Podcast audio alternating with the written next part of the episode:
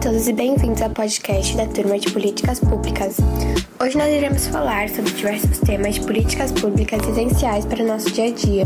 Suas características e problemas para que todos nós possamos conhecer um pouco melhor sobre as condições do nosso país. E agora vamos falar sobre a saúde. Fala galera, e no podcast de hoje nós teremos uma edição especial. Nós vamos entrevistar alguns alunos do Colégio Cristo Rei. Eles falarão sobre políticas públicas em relação à saúde no Brasil. Meu nome é Sofia e vocês estão no meu, no seu, no nosso podcast.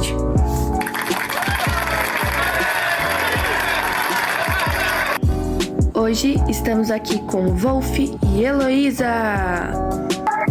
Oi, gente. Oi, gente. Como vocês se sentem sabendo que não é em todos os lugares que existe saneamento básico? Eu acho um absurdo e eu fico triste em relação a isso. Triste e irritado com tudo que acontece. Eu me sinto muito chateada, pois todos deveriam ter uma água para beber, uma água potável e limpa. Vocês acham que o governo deveria dar mais atenção a essa população que não tem saneamento básico? Se sim, por quê? É, sim, e essa galera que não tem é, saneamento básico tem o risco de pegar muitas doenças, justamente pela falta de higiene. Então acho que o governo tem sim que prestar atenção nisso e o mais rápido possível. Sim, o governo deveria dar mais atenção para as mais necessidades. Aliás, todos somos uma comunidade e todos têm uma vida, e sem a água limpa podem pegar várias doenças. Na sua opinião, como o governo poderia ajudar esses lugares em que não tem saneamento básico? Então, é, eu acho que o governo pode implementar, proje implementar projetos para ajudar com o saneamento básico, investir verba nisso, porque isso é um direito básico que todo mundo tinha que ter.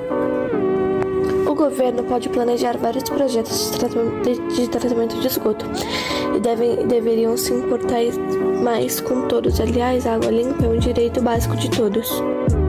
Vocês acham que se nós tivéssemos mais saneamento básico, os hospitais estariam menos cheios de pacientes?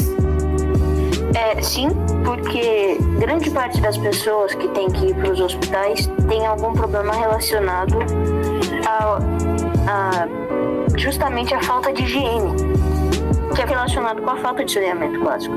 Então, a falta de saneamento básico, menos pessoas iam ter problemas relacionados à higiene, e então menos pessoas teriam que ir ao hospital. Sim, pois pegam muitas doenças e vão aos hospitais para tratá-las. Então, menos pessoas iriam aos hospitais com saneamento. Integram um campo de ação social do Estado orientado para a melhoria das condições de saúde da população e dos ambientes naturais, sociais e trabalho. A política pública deve ser construída a partir da participação direta ou indireta da sociedade civil, visando assegurar o direito a determinado serviço, ação ou programa. No Brasil, o direito à saúde é viabilizado por meio do Sistema Único de Saúde, SUS, e deverá ser universal, integral e gratuito saneamento básico já existe há alguns anos, desde 1940, porém não é todo mundo que tem acesso a ele. Já a maioria das pessoas que não tem acesso a ele são pessoas que vivem em condições precárias e que não têm uma boa qualidade de vida. Isso traz diversas consequências graves, por exemplo, anemia, lombriga, diarreia, entre outros. Fiquem agora com o tema de cultura.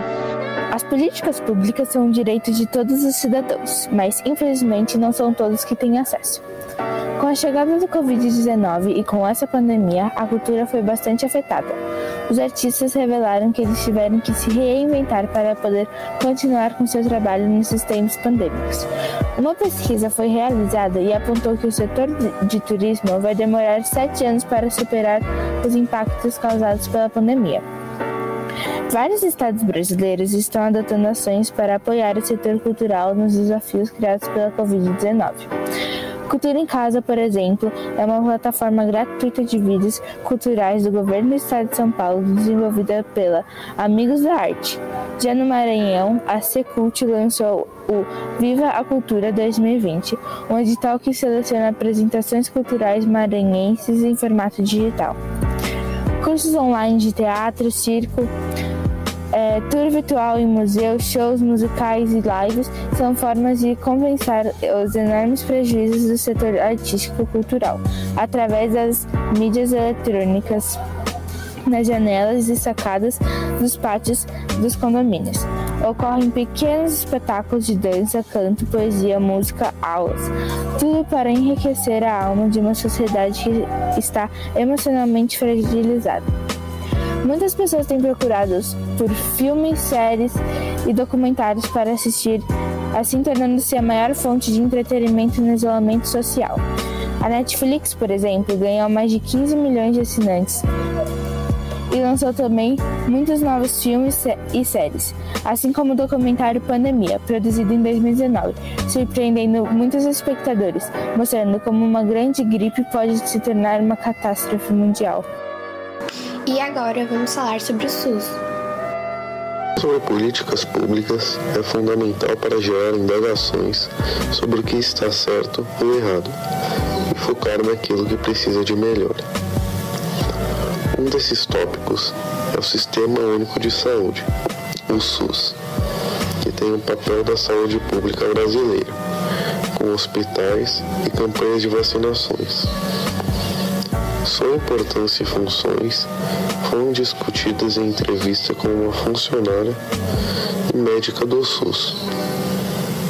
Veremos tudo sobre ela hoje. O primeiro princípio do SUS que, que está na Constituição é o princípio da universalidade, que é um princípio importantíssimo.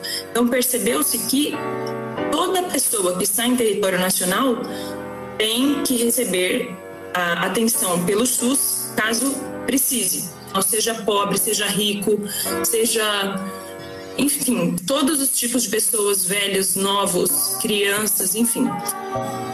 Outro princípio é o princípio da equidade. A gente acha, a princípio, que o mais importante é ter a igualdade de, de fornecimento de tratamento para todos os brasileiros. Todo mundo tem, tem, tem direito a fazer uma ressonância magnética.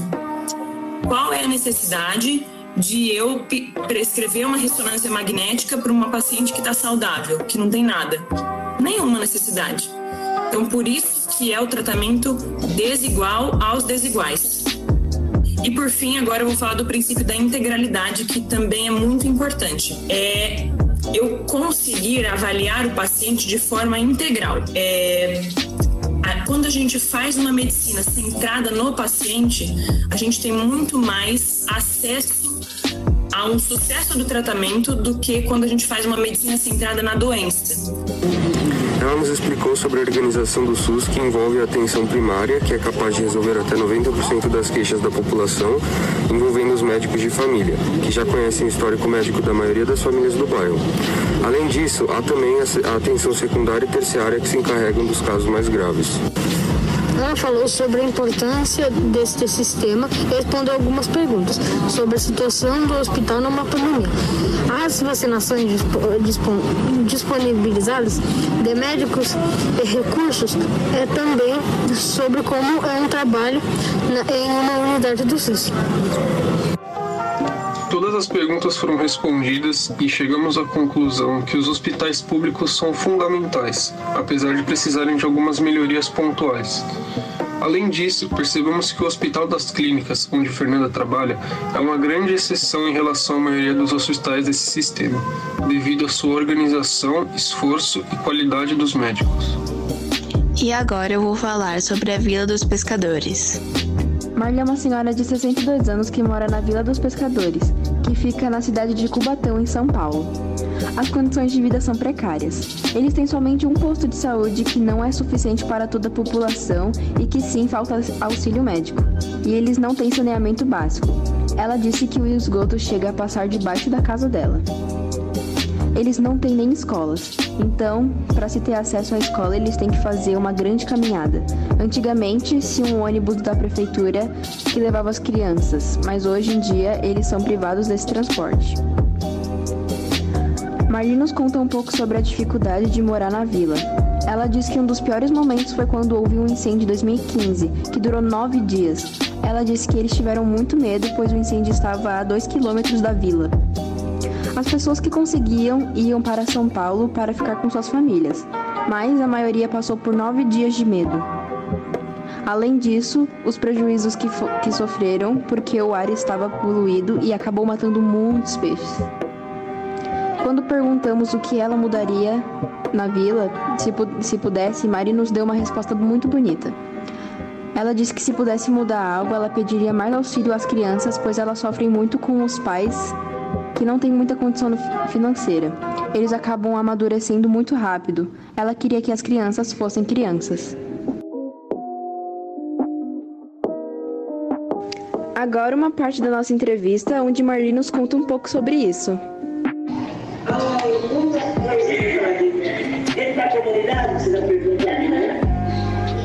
Olha, que eu seria a atenção das crianças.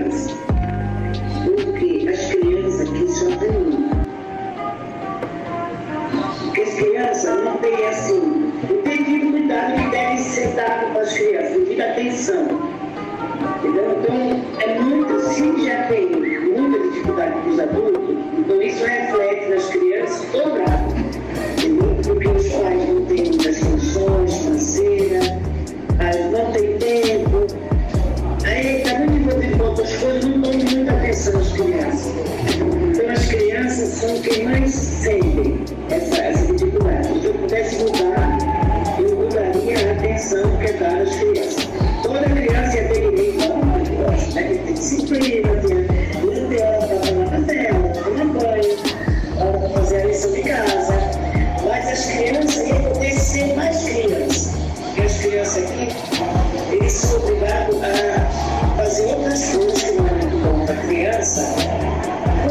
Dessa situação, porque eles amadurecem muito rápido.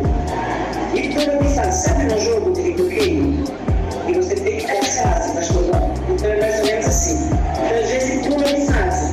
Então assim, Lina, por exemplo, ela tem a fase de toda menina, né? De brincar, brincar boneca, brincar disso, brincar daquilo, se é maquiagem, enfim, sonhada. E às vezes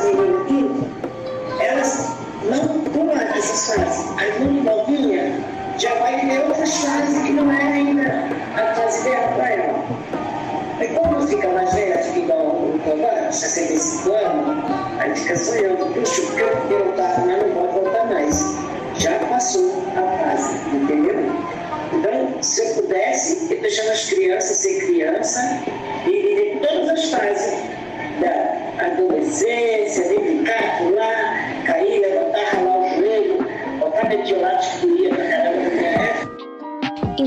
foi o nosso podcast sobre as políticas públicas e suas importâncias. Espero que tenha gostado. E esperamos que tenham entendido e aprendido a importância dessas políticas públicas no nosso dia a dia e sua realidade.